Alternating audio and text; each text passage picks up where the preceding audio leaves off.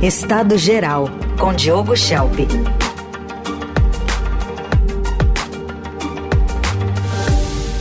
Nova vinheta, novo colunista. A partir de hoje a gente conta com Diogo Schelp aqui às segundas, quartas e sextas, neste horário aqui na programação da Eldorado. A gente conta com toda a experiência dele em política nacional e internacional, que está aqui também no Estadão e agora conosco aqui na Rádio Eldorado. Diogo, um bom dia, seja bem-vindo.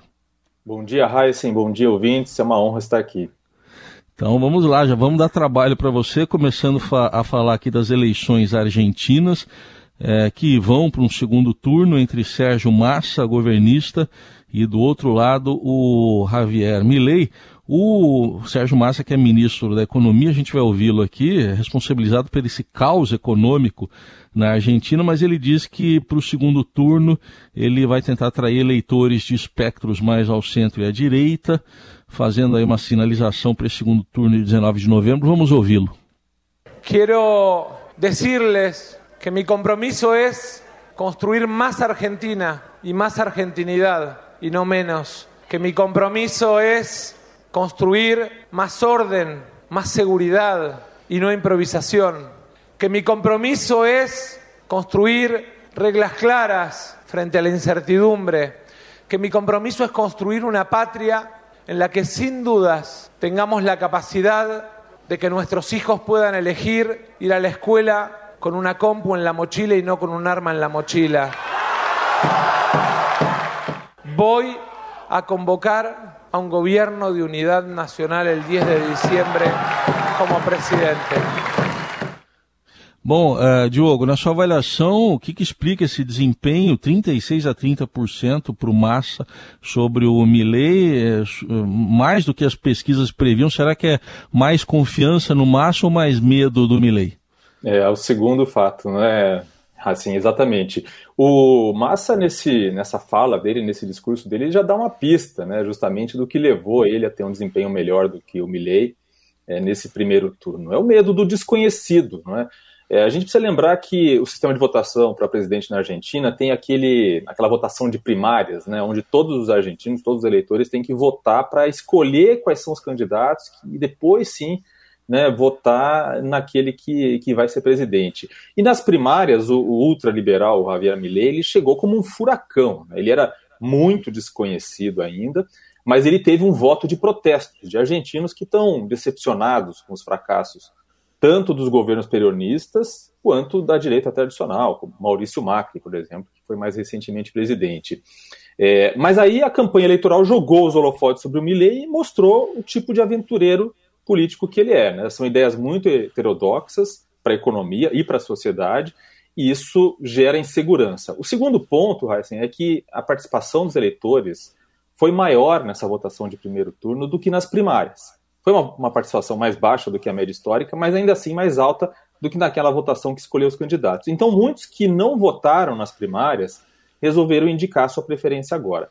E a Patrícia Burri, de centro-direita, né, não teve chance de chegar no segundo turno por causa de um fenômeno que a gente conhece, já viu aqui no Brasil nas eleições do ano passado, que é a lógica eleitoral da polarização, que não dá chance para uma terceira via ou um caminho do meio, né, mais moderado. E aí acontece uma antecipação do voto, voto, útil no primeiro turno. Foi o que aconteceu aqui no Brasil também. Então, assim como Bolsonaro foi o melhor cabo eleitoral de Lula nas eleições brasileiras, o Milley foi o melhor cabo eleitoral de Massa. Então, agora os argentinos ficam entre Massa, o candidato que promete uma renovação dentro do que já existe, como ele falou aí, né, inclusive nessa fala que a gente escutou, e o Milley, que é o candidato que promete detonar a velha política e, e promover mudanças radicais no país. Agora ver para onde vão os votos de Patrícia Bullrich. A gente viu aí na fala de Massa que ele quer que esses votos vão para ele, justamente explorando esse medo do desconhecido. Bom, em cima desse medo do desconhecido, o próprio Millet acabou já meio que dizendo que não vai tirar direitos de ninguém. Vamos ouvir o que ele disse. Os argentinos de bem temos que elegir se queremos kirchnerismo ou liberdade. Salgamos a la calle, recorramos cada rincón del país, abracemos a todos los que quieren un cambio verdadero para nuestro país. Ellos van a mentir, ellos van a ensuciar, ellos van a decir que venimos a quitar derechos, no se equivoquen, no venimos a quitar derechos, venimos a terminar con privilegios, no a quitar derechos. Então tá aí, uh, uh, Diogo, ele convocando argentinos de bem e dizendo que não vai tirar direitos. Agora, analisando os dois, o segundo turno está sacramentado. O que, que a vitória de um ou de outro representa para o Brasil? Bom, em primeiro lugar, a gente não pode descartar a possibilidade de que Milley possa fazer uma virada. Né? A gente já viu, por exemplo, na eleição do Maurício Macri, que aquele que chega em segundo é, no primeiro turno pode sim virar é, no segundo turno. E o Milley justamente ele tenta diminuir essa, essa resistência, esse medo do desconhecido com essa fala dele.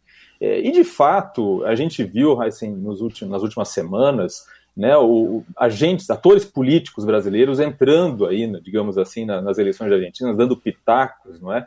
é? e apresentando um ou outro lado como um desastre, inclusive do ponto de vista brasileiro. Eu acredito que, que o impacto que representaria a vitória de um ou de outro Brasil tem sido bastante exagerado né, por, eles, por esses extremos políticos aqui no, aqui no Brasil. É, isso levou, inclusive, a uma situação ruim, né, que foi a de políticos brasileiros dando essas, essas entradas aí na eleição do país vizinho, e pior ainda, quando essas interferências, digamos assim, vêm de integrantes do governo Lula, né, que devia se manter neutro, que está no governo, devia se manter neutro. Mas a gente viu também, por exemplo, o deputado Eduardo Bolsonaro dando entrevista lá na, na TV argentina, tentando interferir, influenciar de alguma forma. É, do ponto de vista da diplomacia, o Massa representaria uma continuidade, né, e obviamente uma relação mais tranquila para o governo Lula. Mas a continuidade do desastre econômico na Argentina, pela qual o Massa tem sua parcela de culpa como ministro da Economia, é ruim para o Brasil.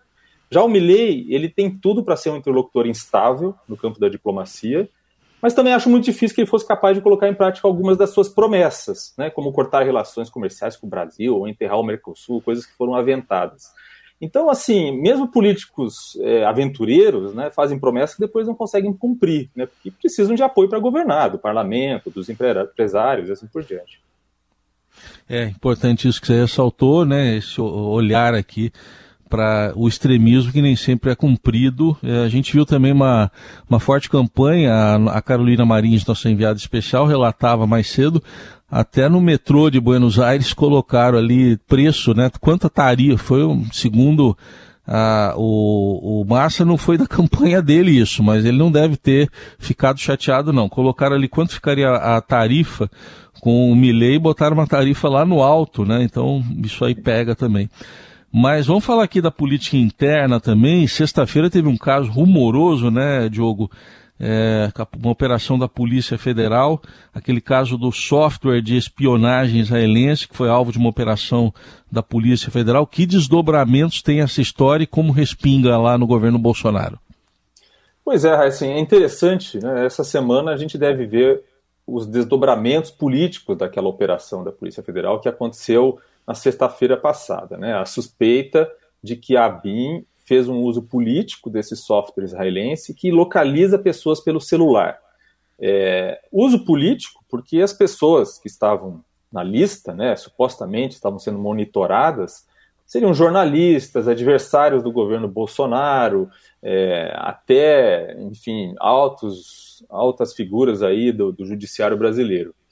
Mas é claro que existe uma preocupação com o que foi feito, isso deve ser investigado, mas também não se deve é, tirar de vista a preocupação sobre o uso que pode ainda ser feito por essas ferramentas. Né? Elas ainda estão disponíveis. Né?